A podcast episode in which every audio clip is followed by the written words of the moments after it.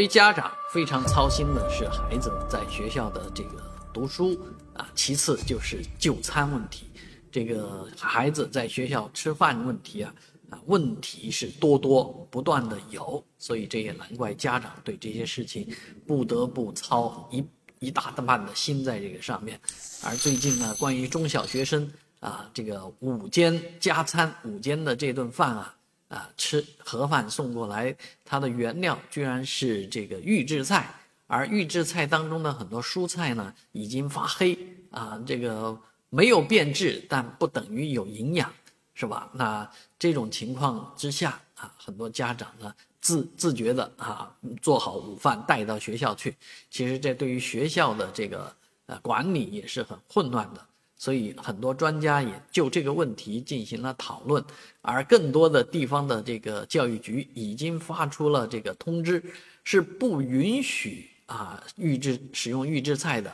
要求学校呢食堂或者说中央厨房啊一定要使用当天的新鲜菜叶子啊新鲜菜，这样才能够保证孩子们的健康啊。所以在这个事情上挣钱。和孩子的安全方面，这肯定是有矛盾的，所以很多家长用脚投票，选择自己送菜。但是对于更多的家长没有时间的话，这孩子的这一顿饭要吃好，真的是操碎了心。不知道您对这件事情是怎么看的？您是否也会要求啊，强制啊，不允许使用预制菜来为孩子们提供午餐呢？